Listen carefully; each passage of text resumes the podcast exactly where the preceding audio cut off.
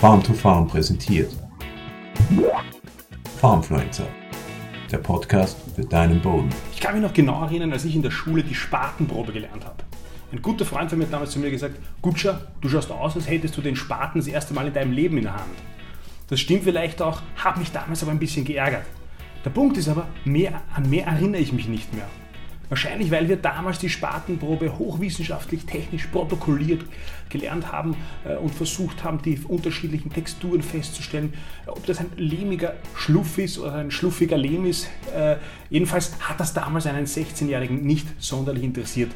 Und dabei ist aber diese Spatenprobe so ein praxisrelevantes und sinnvolles Werkzeug, das ist das wichtigste Werkzeug des Ackerbauen ist. Das mag vielleicht etwas übertrieben klingen, weil wir damit keine Aussaat machen können und keine Bodenbearbeitung. Aber der Spaten und die Probe und Analyse damit ist ein extrem wichtiges und sinnvolles Instrument, um die nächsten Schritte, um die Aussaat, um die Bodenbearbeitung besser planen zu können. Und in dem Video möchte ich dir zeigen, ähm, wie du das mit ein paar einfachen Tipps und Tricks, ohne hochtechnisch wissenschaftlich ähm, das machen zu müssen, einfach anwenden kannst. Hallo und herzlich willkommen bei diesem Video von Farm to Farm. Mein Name ist Christoph Kutscher, freue mich, dass du heute wieder dabei bist. Ähm, wenn dir unsere Videos gefallen, dann abonniere doch gerne unsere Kanäle in den sozialen Medien oder auf YouTube. Ähm, die Spatenprobe, das ist äh, tatsächlich ein sehr, sehr wichtiges Instrument. Äh, wozu sollte man das eigentlich verwenden? Berechtigte Frage. Äh, ganz einfach, um den Boden besser zu verstehen, um die Fragen beantworten zu können, wie was ist schiefgelaufen bei der letzten Bodenbearbeitung oder bei den letzten Bodenbearbeitungen? Was kannst du besser machen? Äh, was hat gut funktioniert? Und wie geht das? Eigentlich ganz einfach. Hineingraben, anschauen, angreifen und riechen. Mehr ist es nicht. Man kann das, wie gesagt, jetzt technisch und kompliziert angehen, aber eigentlich ist es nicht mehr, als einfach den Spaten so zu verwenden, wie er zu verwenden ist. Und wie gehst du da am besten vor?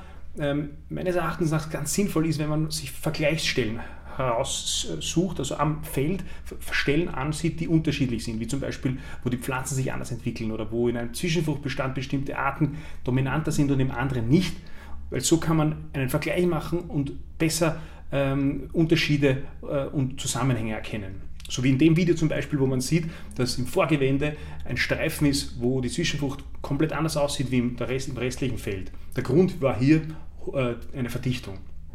So, was machst du dann? Dann stichst du den Spaten hinein und versuchst ein Bodenprofil rauszubekommen.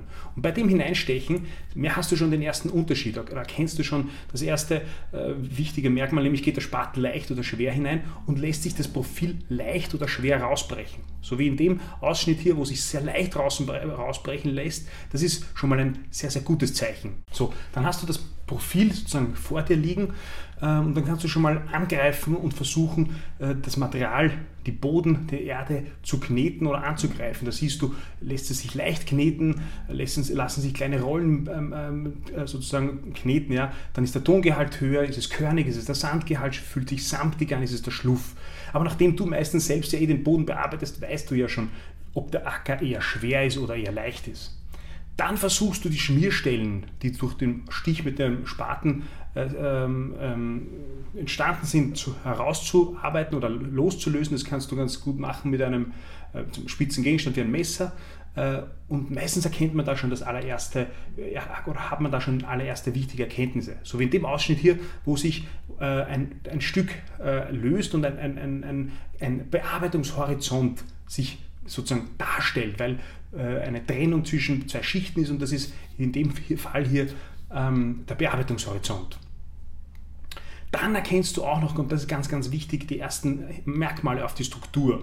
Wenn die Struktur sehr, sehr kantig ist, äh, spricht von Polyederstruktur, aber einfach eine kantige, äh, scharfkantige äh, Boden, ähm, Körper oder Bodenstücke sich zeigen, dann ist das meistens kein gutes Zeichen, so wie man das hier erkennen kann. Oder wenn sich äh, horizontale Schichten ablösen lassen, also diese Plattenstruktur, dann deutet das auch auf Verdichtungen hin, so wie man das hier sieht. Oder aber der Boden äh, ist krümelig, durchzogen von Regenwurm, Losung, ähm, so wie in dem Video hier, dann ist das ein gutes Zeichen. Nächster, ein, ein, der, der, nächste oder sehr, sehr, ein, ein sehr, sehr wichtiger äh, Punkt, den, den, du, den du auch ganz einfach beurteilen kannst, das ist die Farbe.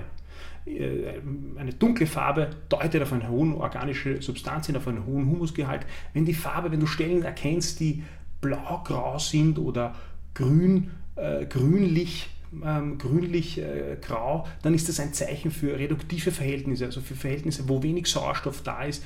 Und das äh, ist schlecht, deutet auf Verdichtungen hin, auf Sauerstoffabschluss. Und dann ist der nächste Schritt, an Boden zu riechen.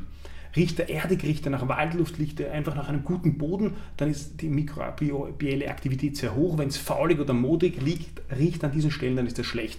Vorsicht beim Riechen äh, ist aber zu berücksichtigen, dass die Aktivität im Boden, diese mikrobielle Aktivität, nur dann hoch ist, wenn der Boden nicht ausgetrocknet ist. Das heißt, wenn ausreichend Bodenfeuchte da ist und wenn die Temperatur passt. Also wenn der Boden ähm, zwischen 5, ab 10, 5 bis 10 Grad bis 25, 30 Grad, wenn er heißer, wenn er heiß ist oder im Hochsommer, wenn der Boden an den obersten Schichten äh, sehr, sehr erhitzt ist, dann wird man nicht viel riechen und wenn es kälter ist, ebenfalls nicht.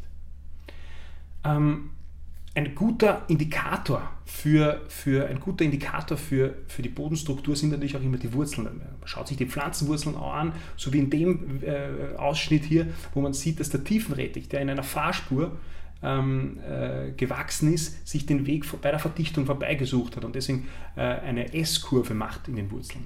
So, das waren jetzt ein paar Tipps, äh, die ich dir mach, geben wollte oder geben will zur Spatenprobe, um dir zu zeigen, dass der Spaten das wichtigste Werkzeug des Ackerbauens ist, aber die allerwichtigste äh, Message ist eigentlich probieren, einfach machen, hineingraben und je öfter du das machst, desto besser siehst du die Unterschiede, desto besser erkennst du äh, ähm, Fehler oder äh, gute Böden, desto mehr Vergleich hast du und desto, desto interessanter wird es auch für dich. Das heißt, Spaten mitnehmen, hineingraben, angreifen, riechen, anschauen äh, und dann wirst du auch erkennen, dass der Spaten das wichtigste Werkzeug des Ackerbauens ist.